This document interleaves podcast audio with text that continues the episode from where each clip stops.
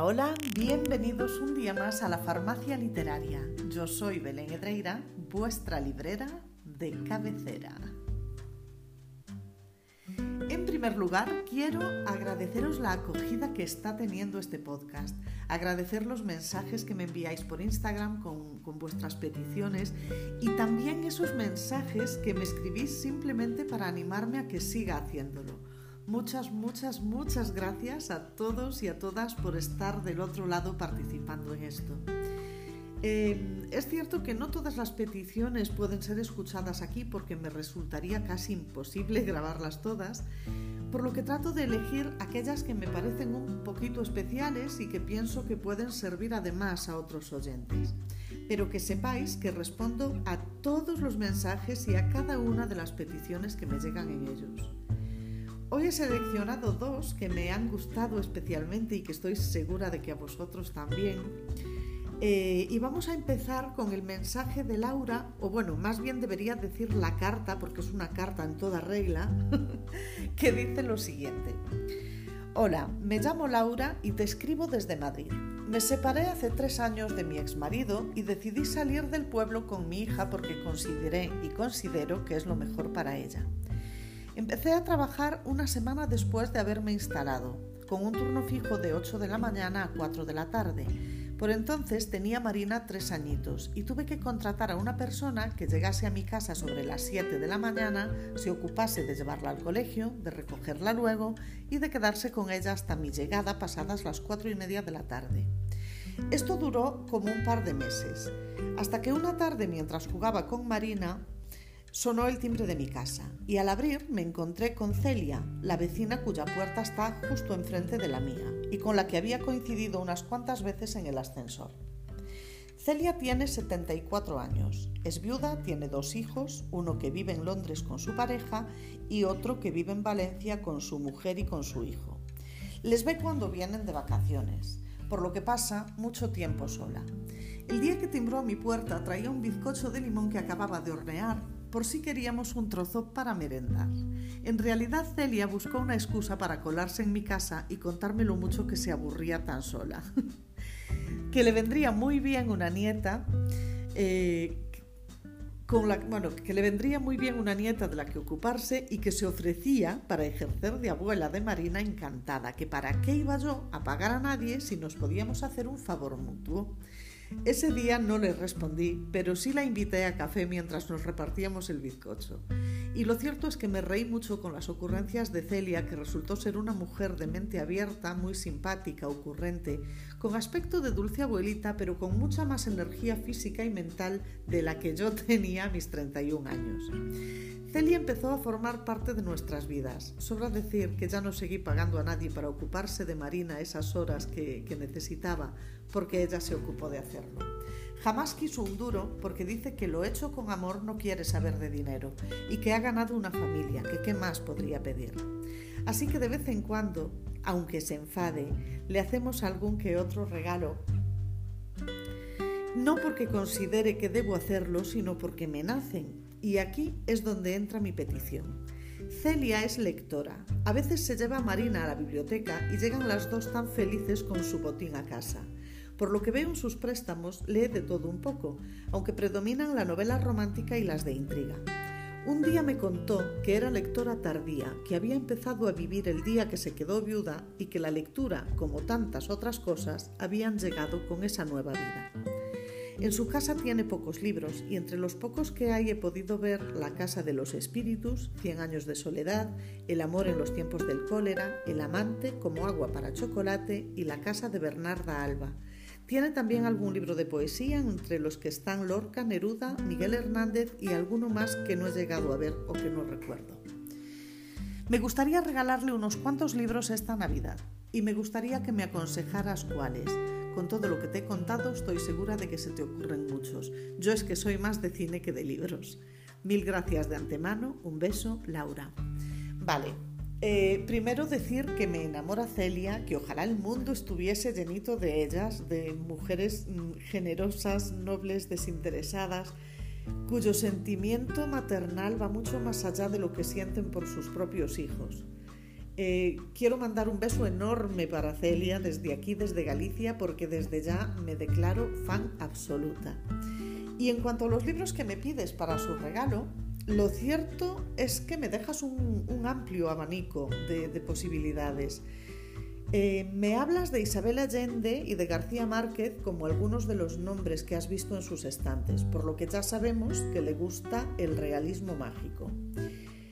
Y aquí tienes un título que, aunque no ha sido, o bueno, no ha tenido mucha repercusión en España, ha sido eh, elegido el mejor libro del año por el New York Times en el 2017. Hablamos de La belleza es una herida de Eka Kurniawan, un escritor y diseñador gráfico nacido en Indonesia, y este libro es una verdadera joya para amantes del realismo mágico. Como te decía, fue considerado el mejor libro del año en el 2017 por el New York Times, comparándolo con Cien años de soledad y Las mil y una noches en cuanto a su calidad literaria.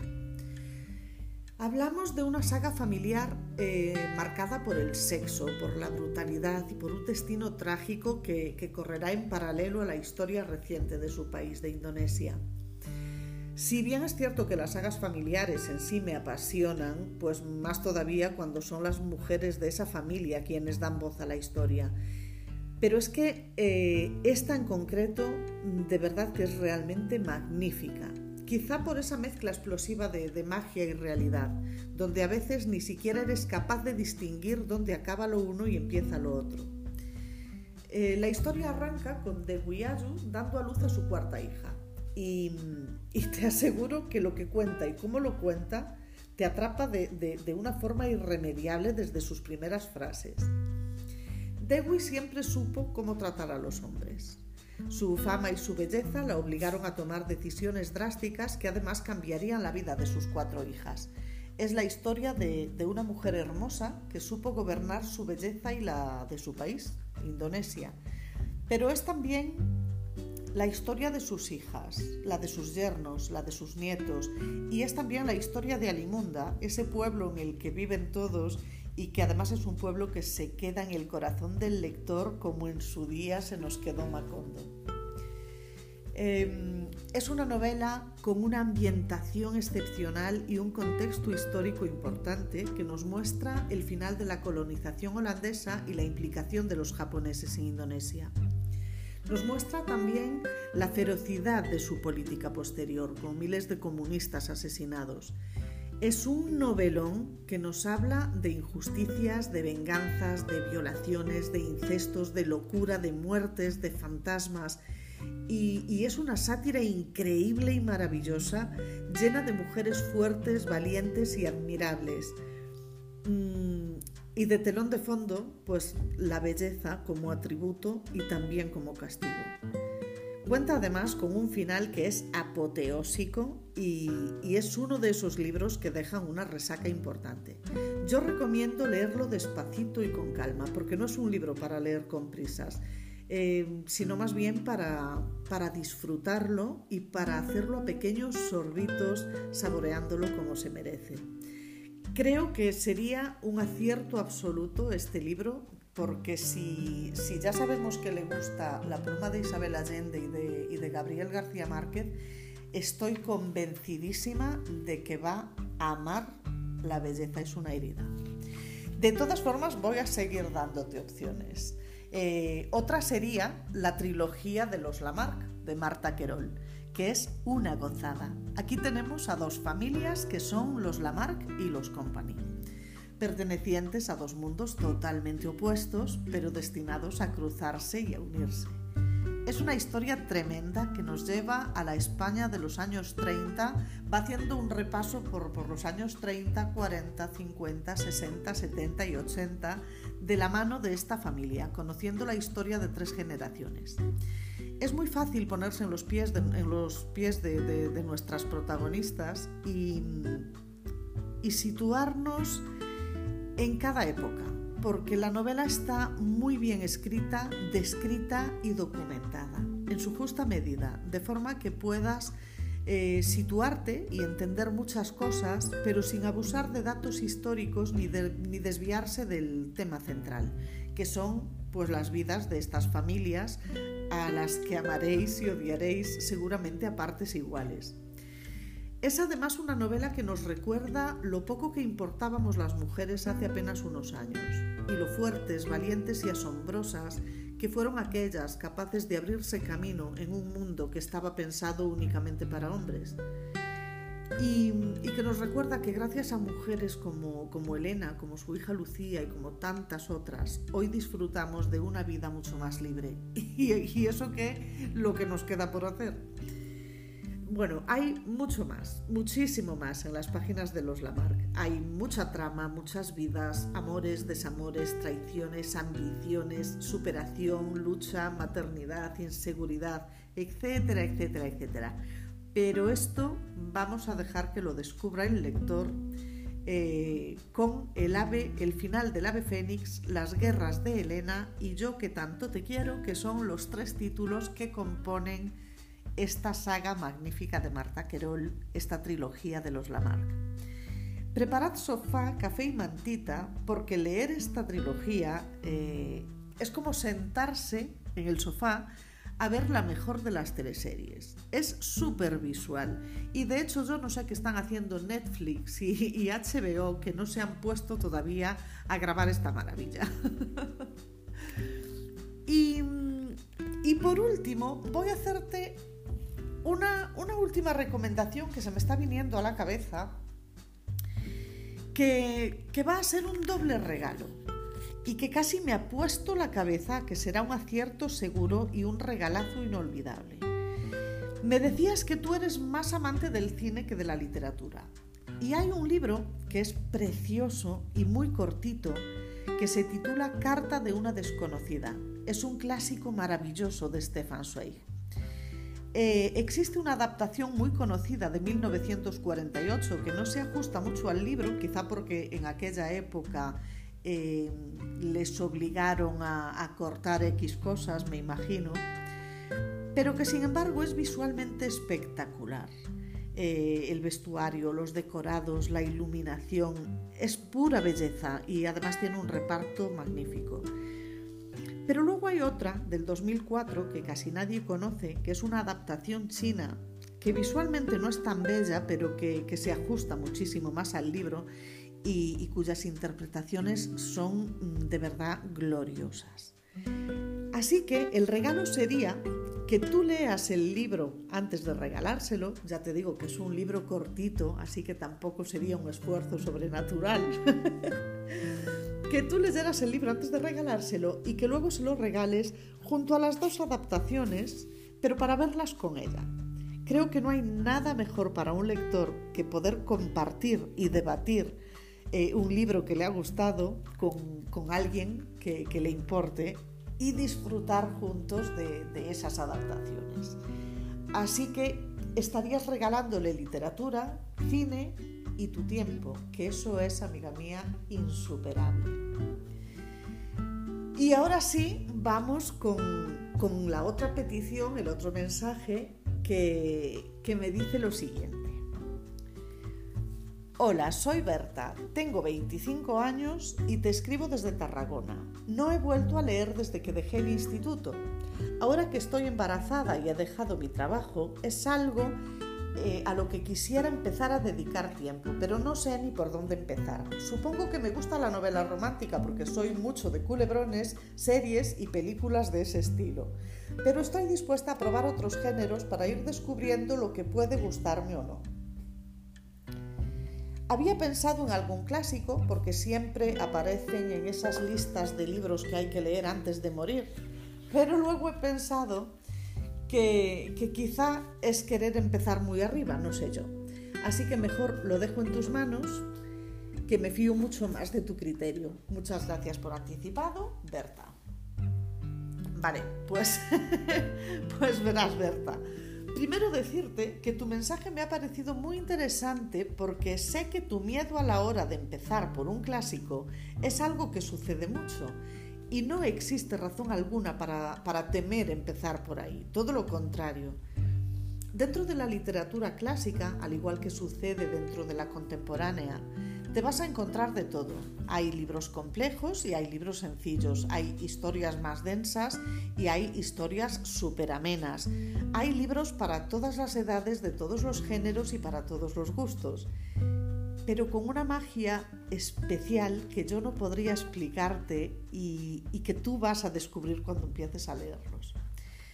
Te animaría, aprovechando que te gusta el género romántico, que empezases, por ejemplo, con algo de Jane Austen Orgullo y Prejuicio es una historia magnífica, escrita de, un modo sencillo y con unos personajes maravillosos.